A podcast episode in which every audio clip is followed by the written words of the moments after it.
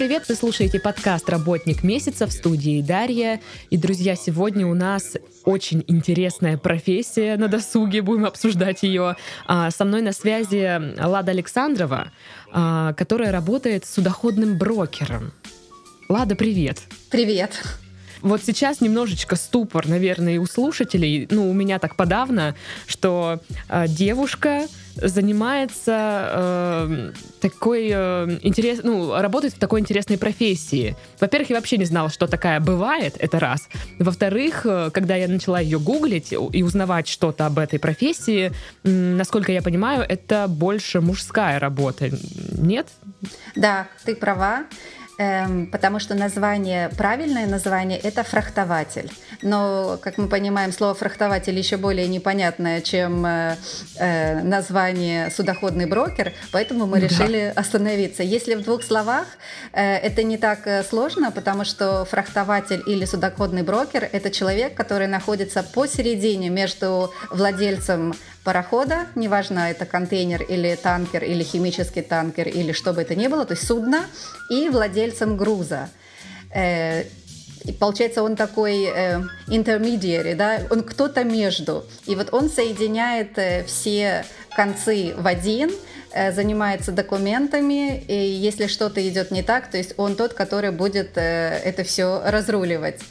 Э, Еще эм, такое тоже очень важное эм, отступление – это очень часто путают логистику и судоходный бизнес, либо шип-менеджмент. Да? Вот конкретная разница между логистикой и шип-менеджментом – это то, что логистика – это всегда про груз, а шип-менеджмент – это про все. То есть это и команда на пароход, это и техническое оснащение, это и сертификация не только груза, но и всего, что есть на борту, включая команду, и офицерский состав, состав, и, соответственно, то есть все-все-все, от постройки судна, от его снятия с верфи и до окончания, до последнего э, э, вояжа вот это поток информации сейчас. У меня просто перезагрузка происходит сейчас в голове.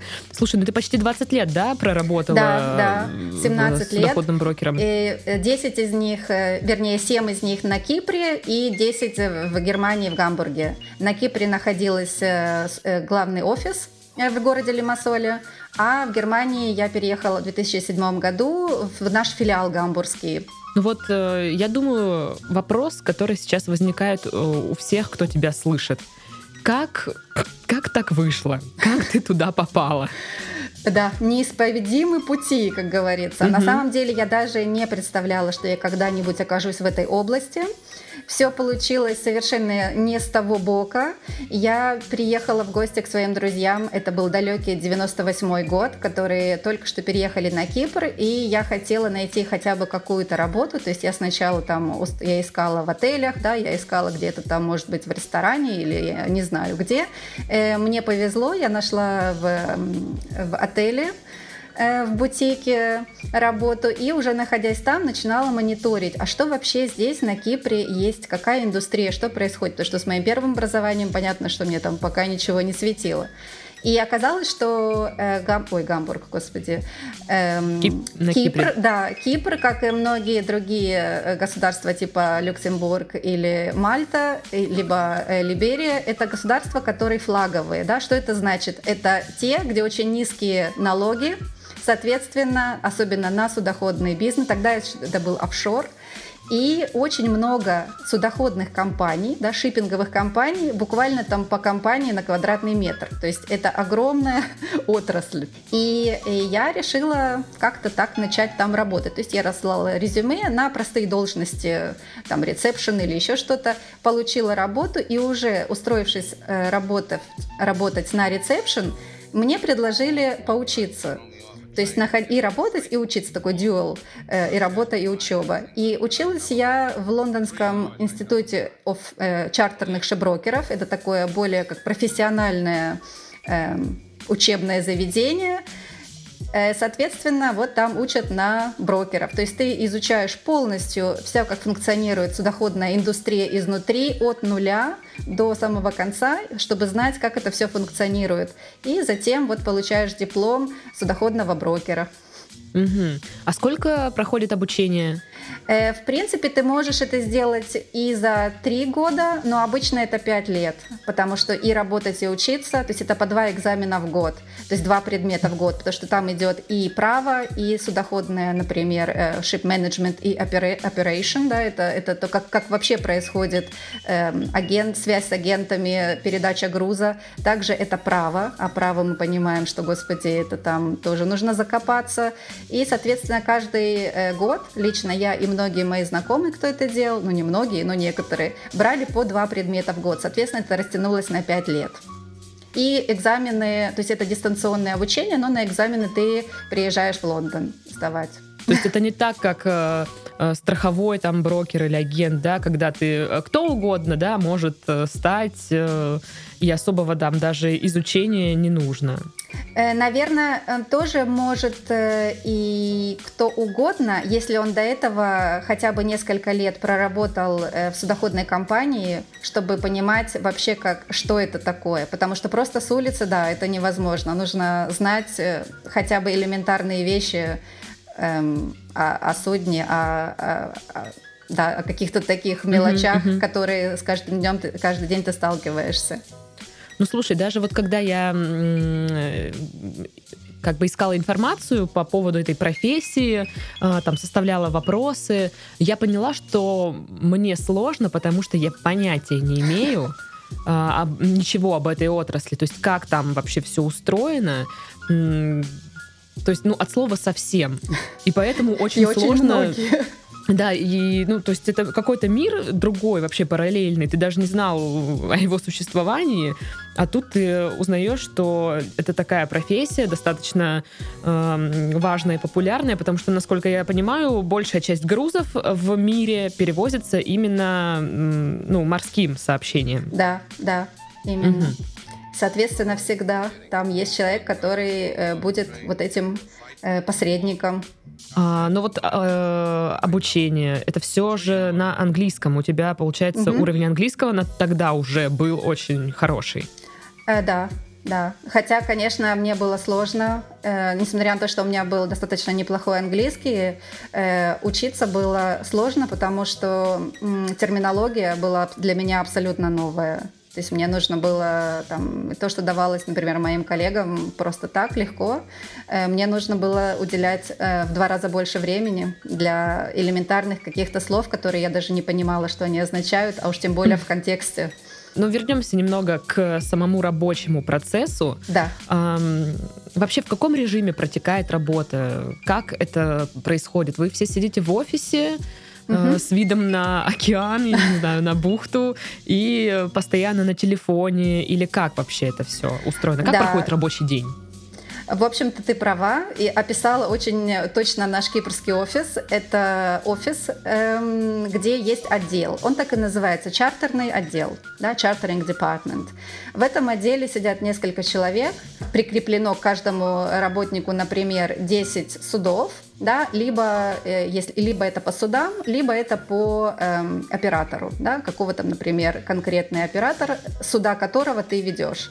И э, в зависимости от того, с кем, с какой страной ты работаешь, от этого будет зависеть твой рабочий день. Если ты работаешь с Америкой, Азией или, я не знаю, какой-то другой страной, где часовой пояс э, совершенно другой, то ты, конечно, можешь приходить на работу хоть во сколько, ну, в зависимости от того, там, по твоему времени и, соответственно, работать э, поздно вечером или ночью. Звонки могут поступать эм, когда угодно. То есть, опять То же, есть это круглосуточно. Мир. Круглосуточно. Но опять-таки, это не то, что ты прям с утра до 24 часа в сутки постоянно на телефоне, потому что ну, это ведет к выгоранию и, и полному, полному какой-то болезни психической. Поэтому это все разделено, и на самом деле это даже э, так не особо заметно. То есть какой-то день берутся звонки одним коллегой, вторым на следующий день и так далее.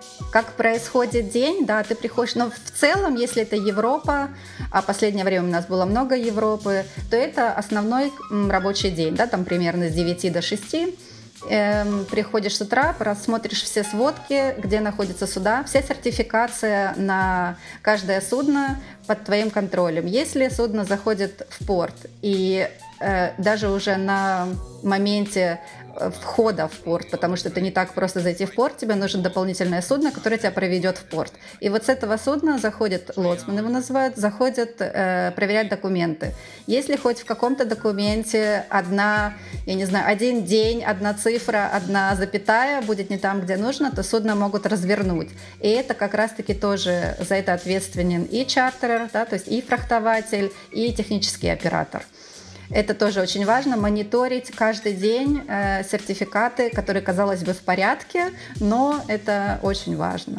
А да. как часто бывает так, что вот реально кажется, что они в порядке, а в итоге там что-то эм, не в эм, порядке? Э, на самом деле было несколько инцидентов. Эм, они были в порядке, но по какой-то причине, например, один раз не могли найти, э, Второй раз, но все это решаемо, потому что, как мы понимаем, и портовые эм, как это сказать, власти, и портовые власти, и агенты, которые сразу же приезжают э, на судно, потому что каждому судну в каждом порту прикреплен агент, да, это какое-то агентство.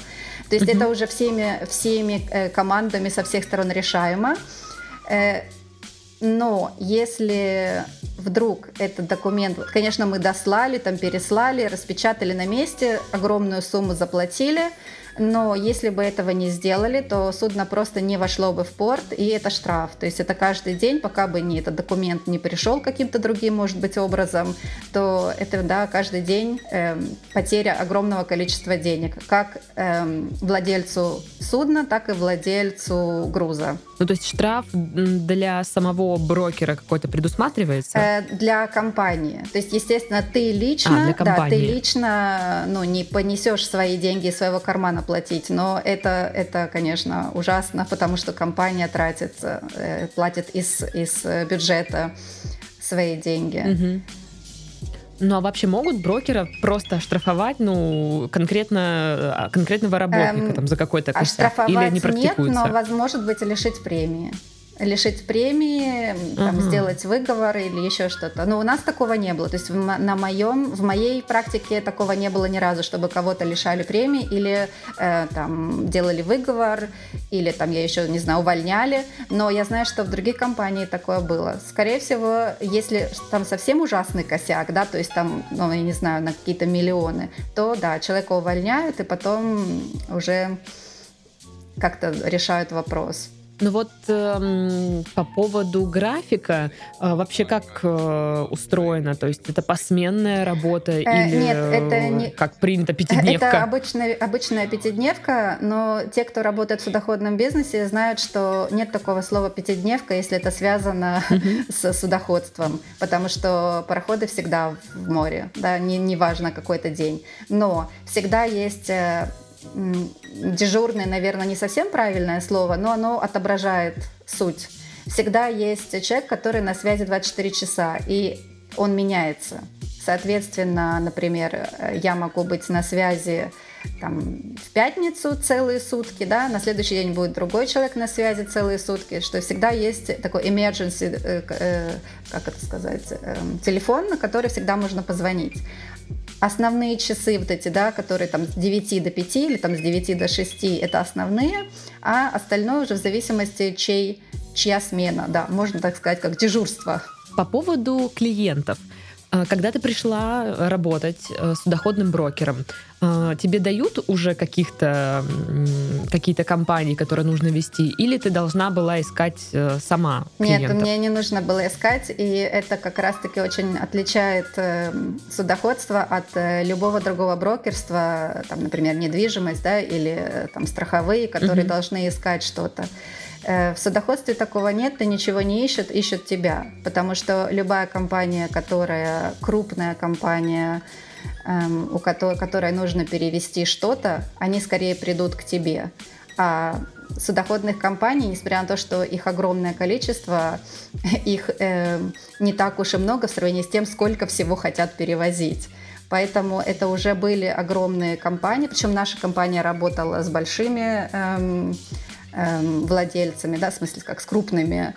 И поэтому нет, искать ничего не приходилось. Слава богу, потому что я не из тех, которые бы нашли. Брокеры между собой за клиентов не дерутся.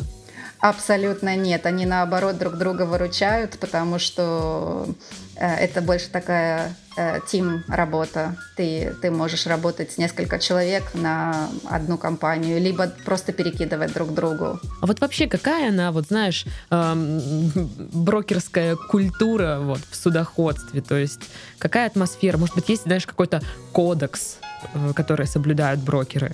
Э, ты знаешь, какой-то конкретной культуры, наверное, нет. Но я бы сказала, что их можно отличить по особенно тех, которые работают долго, по непрошибаемому виду. Да? То есть это какое-то спокойствие на уровне дзена. Э, и никто не... То есть если дергаются, значит новички.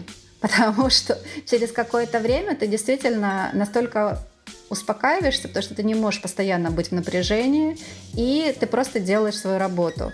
И вот этим вот не, таким, таким, не знаю, непрошибаемым видом, наверное, вот это вот отличие но опять-таки все по-разному, в разных странах по-разному. Мне повезло работать с людьми, которые были из разных стран, они были все европейцы, и они все были достаточно как бы на релаксе, да, потому что они очень много времени проработали уже. Я знаю, что в Америке наши коллеги очень дерганые, эм, потому что ну, там совсем другое кино, да, там из-за того, что они и так работают больше, у них меньше отпуск, они не успевают восстанавливаться, плюс ну, очень много времени проводят на работе, когда это не совсем нужно, да, соответственно, они не, не отдыхают, угу. и от этого такие очень напряженные. Э, Азия тоже отличается, э, потому что для них работы это номер один тоже. Когда можно отдохнуть, они наоборот сидят у компьютера. Соответственно, опять-таки, это нервное напряжение, перегрев. Слушай, ну мы вот говорили, что э, работа это больше мужская. Э, я так понимаю, да. что ты долгое время работала, вот у тебя коллеги были одни мужчины, это верно? Это верно, да. И как? На Кипре у меня были одни мужчины, в Германии первое время тоже, а потом у меня появилась коллега, которая э, приехала из Тринидад и Табако. Ее звали Соня, ну, вернее, зовут до сих пор. Эм, ты знаешь, я не знаю, почему э, так сложилось что именно в этом отделе так мало женщин. Я думаю, наверное, из-за того, что это кажется, что это неинтересно и скучно, да, и женщины туда даже не хотят идти, потому что по большому счету это ничем особо сильно не отличается от, ну, не знаю, другой там работы, на которой очень много женщин. Угу.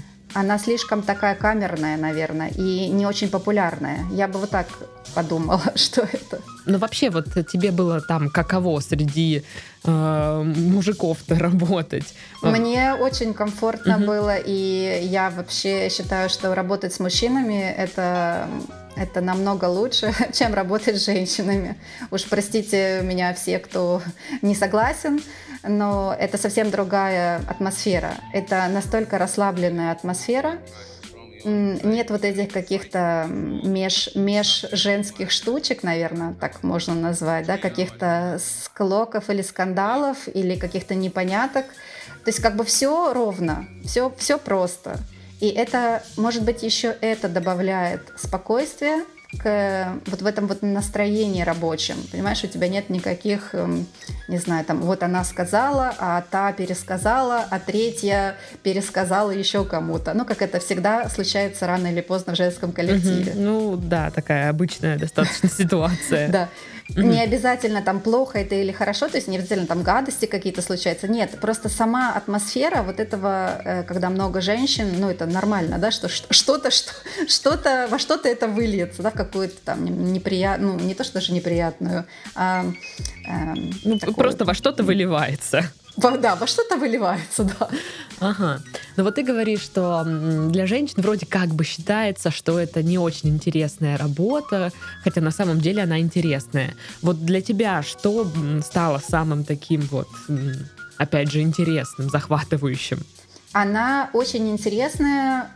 Эм смотря с какими, э, какие судна да, на тебе. Угу. Если вот как на Кипре у нас был танкерный бизнес, там были либо танкеры, либо э, химические танкеры, и танкерный бизнес, он еще называется спот-чартер, это тогда, когда, например, судно уже разгрузилось, оно должно сейчас выходить из судна, а ты еще не до конца уверен, где оно будет грузиться.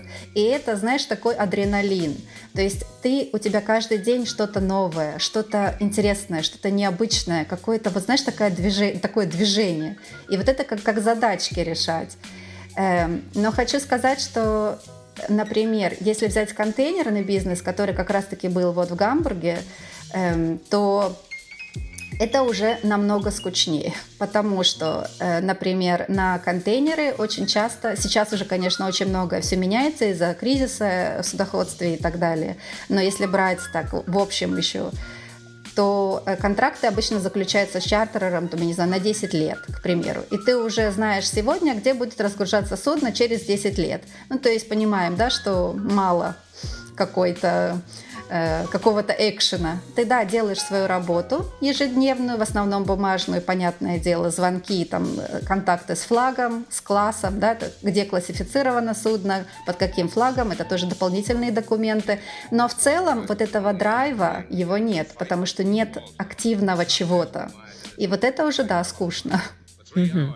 Слушай, я вот сейчас подумала, наверное, надо знать географию, да, неплохо так, чтобы работать. Э, ты знаешь, это э, все познается в процессе. А. То есть а. география, которую мы учили в школе, да, или потом где-то еще там путешествовали, эм, все равно не настолько ты ее узнаешь, э, когда начнешь работать с какими-то названиями портов, которых ты в жизни не слышал, да, потому что даже и не думал, что они существуют. Поэтому в процессе карты электронные, все есть. То есть все это раньше, там, я не знаю, сто лет назад, может быть, действительно нам нужно было постоянно там э, заучивать наизусть. Сейчас э, все просто. Ты забиваешь, тебе полностью весь маршрут показан на электронной карте. Какой э, рынок, э, не знаю, какой, какое направление перевозок сейчас, наверное, самое популярное может быть там, в, в лидерах? Ну, вот да, по уже давным-давно, мы же понимаем, Китай. Угу. То есть Китай рулит да. Не, ну я даже думала, не столько, может, э, как бы страна какая, а, угу. ну, то есть ты говоришь, вот есть танкерный бизнес, есть контейнерный, то есть, э, да. видимо, контейнерный из Китая, да? Э, в последнее время, да, контейнерные, конечно. Окей. А с какими-то... Ну вот с Россией ты работала вообще или только с Европой? С Россией нет, не работала. Я работала в основном с Европой. Эм, частично с Азией и частично э, с Африкой. Угу. С Россией нет. А из кто-нибудь из хотя, коллег? Подожди. Э, хотя, хочу тебе сказать, нет, было такое, что какое-то время эм, с находкой, да, это порт э, на Дальнем Востоке, да, то есть вот находка, Дальний Восток было. Было mm Владивосток, тоже было. Просто мне интересно, каково работать э, вот с нашими соотечественниками? Э, наши соотечественники самые лучшие. Я раскрою сейчас э, вообще далеко не секрет для тех, кто в отрасли, а возможно для тех, кто не в отрасли, это будет э, приятный сюрприз. Во всем мире считается, что самый лучший офицерский состав – то есть э, что такое офицерский состав? Это капитан, старший помощник, э, первый помощник, э, инженер, главный инженер и его помощник, да, второй инженер, третий инженер. Это, эм, из, то есть этот офицерский состав самый лучший из стран бывшего Советского Союза. Mm-hmm. То есть самые известные, да, это, скорее всего, там Таллинская мореходка. То есть все мореходки, которые были вот в, при Советском Союзе, и те, кто еще эм, не ушли на пенсию из того времени, вот они просто на расхват, потому что это была самая лучшая самая крепкая школа. Это, опять же, наш менталитет, не стоит забывать, который в стрессовых ситуациях ведет себя совершенно по-другому. Мы просто ищем какие-то пути, а не сваливаемся в какой-то стресс. И к тому же эм, это, к сожалению, сейчас идет на убыль, потому что молодежь, конечно же, уже не хочет идти в морское училище, а идут на какие-то другие профессии, и все меньше ну, и, школа, и меньше наверное, становится уже новая. тех. Но школа, может быть, и не совсем сильно отличается от того, что было, но интереса просто уже нет. Потому что раньше это был эм, путь увидеть мир – да, э, когда было все закрыто, да, границы, а теперь, ну, это уже не интересно молодежи, И, например, наша компания, э, ей пришлось несколько лет назад даже уже, наверное, почти, почти там около 10 даже уже, э, строить свои школы, то есть вот именно свои мореход, мореходные школы на Филиппинах, эм, чтобы обучать после школы филиппинцев и учить, потому что нет, нет, я уже молчу про офицерский состав, нет даже рейтинг, да, очень, очень мало э, команд, командного состава. Угу. Никто не хочет идти плавать. А почему? Э, ну, потому что это больше не престижно, это больше не круто. Опять же, я не знаю за другие, я не могу сказать за другие страны, я говорю конкретно за э, страны бывшего Советского Союза, потому что, конечно же, мы встречались на разных э, совещаниях, либо были какие-то приемы с командой, а я единственная, кто могла вообще разговаривать по-русски с ними, потому что кроме меня русских не было.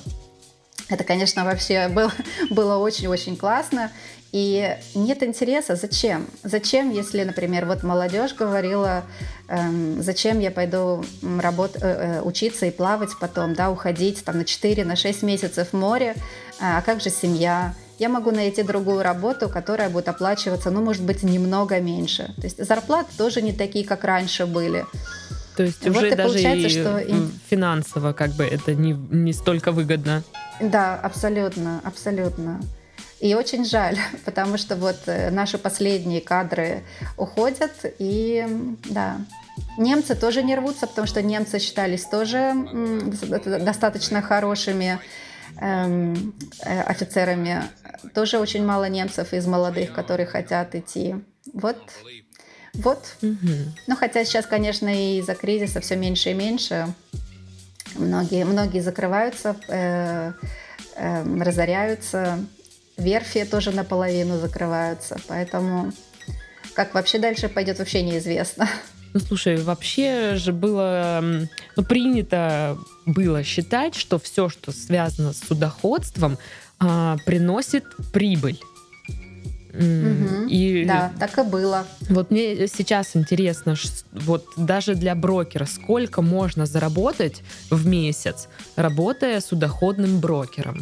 тоже очень по-разному. В зависимости в какой-то стране, в зависимости в какой-то компании, плюс на процентах ли ты или нет. Э, есть отдельные э, брокерские компании, которые там, там, там нет других отделов, как, например, технического или там персонального, да, те, которые с, связаны с судном непосредственно. Mm-hmm. Вот там они работают на проценты, и, возможно, там можно заработать очень много, но можно и очень мало. То есть это, это настолько спот-бизнес, что ты не знаешь, как, как, как из этого выйдет, что из этого выйдет. Если говорить про компанию конкретную, например, вот как моя судоходная, то здесь ты на зарплате, у тебя нет процентов. Поэтому тоже, опять-таки, варьируется зарплата. Но я не знаю, там 4-5 тысяч евро, может быть, в месяц это зарплата. Э, но ты никаких процентов, соответственно, не получаешь. А вот это обидно прям, по-моему. Ты знаешь, эм, не факт, потому что большой риск вот эти брокерские компании, которые отдельные, э, там очень большой риск. Там может быть пан или пропал. И тогда в погоне за какой-то большей суммой ты можешь лишиться и того, что у тебя есть. Поэтому это такое для отчаянных.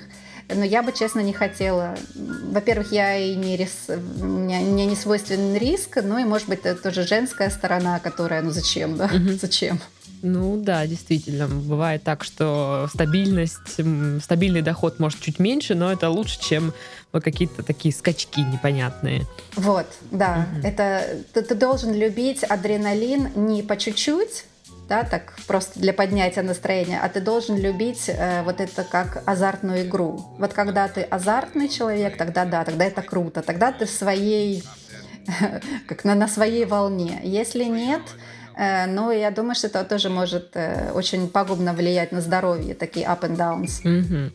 А, ну вот э, уже ближе к завершению подкаста, вот угу. хочется понять из первых уст, какие да. качества профессиональные и личные, может быть, тоже важны для судоходного брокера? Прежде всего, эм, наверное, спокойствие Причем э, ты можешь в жизни быть, да, вот, например, я достаточно эмоциональный человек в плане, там, я очень выражаю свои эмоции, я там громко могу разговаривать, то есть я не очень не закрыта, но это не значит, да, что я неспокойна, а вот это спокойствие, которое любые новости, которые ты слышишь, ты их ровно воспринимаешь, да, ты, ты просто слышишь факт, и не впадаешь в, эмоциональную составляющую этой новости. Вот это номер один качество, которое, наверное, я бы сказала, ну, должно быть. И если его нет, тогда приходится очень трудно, угу. потому что ты скатываешься в эмоции, соответственно, ты уже не работник там на ближайшие полчаса, пока не восстановишься. Угу. И да, наверное, вот такое, не быть мне я бы сказала. судоходным брокером. Кто знает, кто знает. Тогда я просто буду сидеть и нервничать целый день. Вот э, это тоже, да, как вариант у некоторых, конечно. Угу. То есть нужно быть вообще стрессоустойчивым человеком. Э, да, стрессом устойчивым, причем ты можешь понимать проблемы, осознавать ее, быть как-то, да, там тоже. Но главное это не впадать. Ты можешь даже расстраиваться, но не впадать вот в эту эмоциональную яму, иначе ты оттуда не выберешься. И прежде чем задать Ладе вопрос, скажу, что партнер сегодняшнего выпуска Quark.ru. Quark — это любые услуги фрилансеров для вашего бизнеса от 500 рублей. Ссылка в описании подкаста. А, ну и в заключение я хочу, конечно же, спросить, почему ты ушла с этой работы, столько лет ты трудилась э, судоходным брокером, а потом взяла такая и решила уйду. И ушла. Да. У меня все банально, как я думаю, и у многих. Э, у меня родились дети, угу. и, и это номер один причина, по которой, конечно же, я не хотела больше сидеть в офисе с утра до вечера. А во-вторых, э, я уже упоминала сегодня разницу между танкерным и э, контейнерным. К, контейнерным, да, бизнесом. То есть, например, в Гамбурге это было скучно. Это я просто уже поняла э, через время, что это ну, не для меня, мне скучно, я не хочу этим больше заниматься. И, видимо, вот это вот какое-то соединение, да, так совпало, что и дети, и скучная работа. И в какой-то момент я поняла, что я не хочу здесь больше находиться. Я вообще хочу уйти. Вот и все. Так, вроде бы просто, но на самом деле, да. Эм, ну, я так как, понимаю, ты не жалеешь бы. о принятом решении, что у тебя сейчас все э, в порядке полном. Это было одно из лучших решений, которые я вообще приняла в своей жизни потому что на тот момент это было вот реально то, что мне было нужно. До этого, да, было классно, я была молода, этот бизнес, этот Кипр, понимаешь, это все было классно. Я ни о чем не жалею, но после, вот, э, да, после того, как появилась семья, появились дети, э, работа перестала приносить удовольствие, ты уже просто не хотел посвящать ей столько времени. Уволиться это было лучшее, что я могла сделать, вместо того, чтобы остаться и вот терпеть ради зарплаты, да, ради статуса, э, непонятно зачем. Угу. Ну что, друзья, вот такая история у Лады. А, может быть, вы сейчас думаете, чем же мне заняться, чем же, чем же. А вот, э, смотрите, есть интересная профессия судоходный брокер. Необычно, в принципе, достаточно неплохо оплачивается, поэтому я думаю, как вариант рассмотреть можно. Ну а мы на этом завершаем наш подкаст. Сегодня нам э, рассказывала о своей профессии Лада Александрова, э, в прошлом судоходный брокер, а сейчас счастливая мама. Да. А, всем, с вами была Дарья. Всем до следующих подкастов. Всем пока-пока.